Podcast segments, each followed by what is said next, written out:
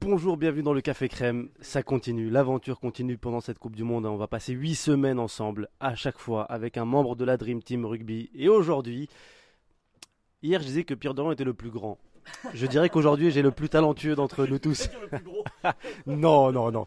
Avec moi, Adrien Egouin, messieurs, dames. Salut Adrien. Salut monsieur Loussaïef, ravi, ça va? J'aurais jamais dit le plus gros. Non, le plus talentueux. Merci, merci, je suis flatté. euh, Après, après, je dirais ça aussi à Denis Charvet. Je dirais ça aux autres. Allez, on démarre comme d'habitude. C'est vos trois questions euh, d'actu.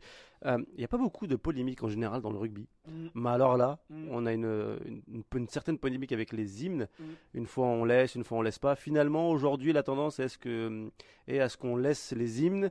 On change un peu les canons, peut-être. Et par contre, la France opte pour que les hymnes restent chantés euh, par, par les enfants. Qu'est-ce que tu penses de tout ça? Euh, alors le canon c'était une très mauvaise idée parce que le but de l'hymne dans le sport, dans le foot ou dans le rugby c'est que tout le monde chante ensemble, c'est le symbole de, de l'union. Là par définition le canon bah tu, tu chantes pas ensemble. Euh, moi j'aurais arrêté les, les enfants. J'adore les enfants mais j'aurais arrêté. Moi je suis sur la ligne Vincent Moscato, je veux la garde républicaine.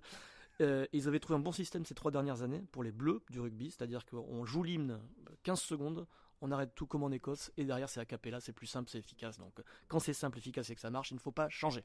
En plus, en même temps, c'est ce qu'on cherche aussi au- sur les hymnes, c'est de créer un moment, comme tu le disais, d'union et, et qu'on chante tous ensemble. S'ils gardent les cœurs, mais qu'il n'y a plus de canon, déjà il y a du mieux. Mais à un moment, il faut que les cœurs s'arrêtent et que uniquement les supporters dans le stade chantent avec les joueurs, c'est ce qu'il y a de plus efficace.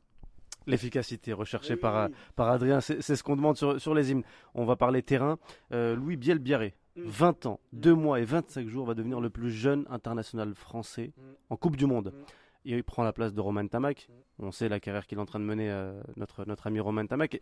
Est-ce que c'était prévisible pour, euh, pour Biel-Biarré Et est-ce que, que- qu'est-ce que tu penses tout, tout simplement de ce joueur-là? C'est un phénomène, mais c'était pas prévisible parce que à part les ultra spécialistes de rugby, euh, on parlait pas de Louis Bielbiarré euh, tous les jours dans, dans les journaux, à la radio, mais il a gagné sa place pendant la préparation. C'est ce que Galtier appelle l'ovni. Euh, Et en fait, il est tellement rapide. Gaëton et lui, les, les, tauliers du 15 de France, ils les ont vus arriver. Ils les ont surnommés les scooters électriques tellement ils allaient vite.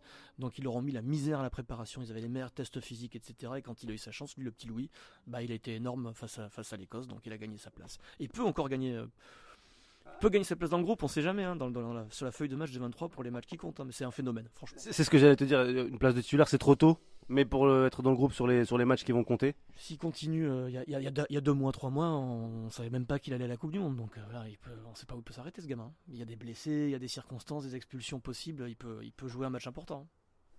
On sent l'optimisme pour le, pour le jeune Louis Biel Biarré. Dernière question avec toi, euh, Adrien. C'est Anthony Gelonge qui revient après une longue blessure. Euh, il s'est battu, euh, c'est ce que disait Denis Charvet hier dans le Super Moscato Show. Il s'est battu pour revenir.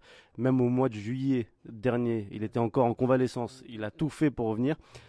Tout simplement, on sait que c'est un cadre de cette équipe de France quand il est euh, en pleine possession de ses moyens. Est-ce qu'on n'a pas tout simplement un retour d'un titulaire? Bah, ça euh, tout à fait. En fait, ça dépendra de ce qui se passe face à, à l'Uruguay, s'il est vraiment apte, s'il est. Mais euh, dans la tête de Galtier et du staff, euh, pour moi, il est depuis le début, ils se sont dit, il est titulaire. La question ne se pose pas. Il sera là. Il aura promis qu'il serait là. Il a gagné son pari. Il est titulaire indiscutable en, en équipe de France. Il faut juste voir si ça tient en fait. C'est juste ça la question. Il faut juste voir si ça tient. Mais même les chirurgiens qui l'ont suivi, le chirurgien qui l'a suivi a dit, il bat tous les records. Je, je- je l'autorise à jouer parce que il est apte à jouer. C'est un, phénomène, phénomène surnaturel. Rendez-vous demain France-Uruguay et puis demain aussi un nouvel épisode de Café Crème. Merci euh, Adrien Gouin et puis on te retrouvera toi dans le Super Moscato Show tous les jours pendant cette Coupe du Monde. Merci Oussem Loussaïef. Et tu es vraiment le plus talentueux. hein.